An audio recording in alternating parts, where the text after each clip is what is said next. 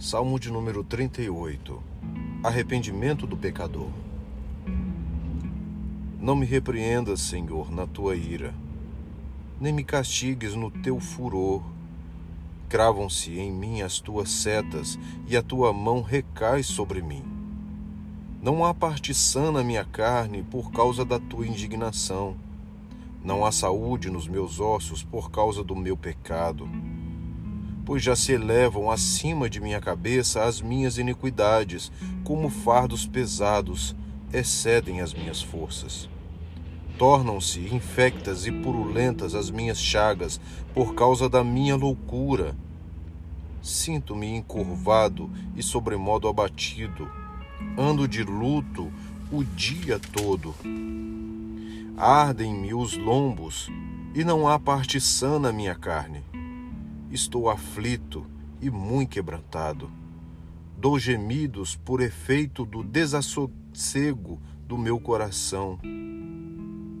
Na tua presença, Senhor, estão os meus desejos todos, e a minha ansiedade não te é oculta. Bate-me excitado o coração, faltam-me as forças, e a luz dos meus olhos, essa mesma, já não está comigo. Os meus amigos e companheiros afastam-se da minha praga, e os meus parentes ficam de longe. Armam ciladas contra mim os que tramam tirar minha vida.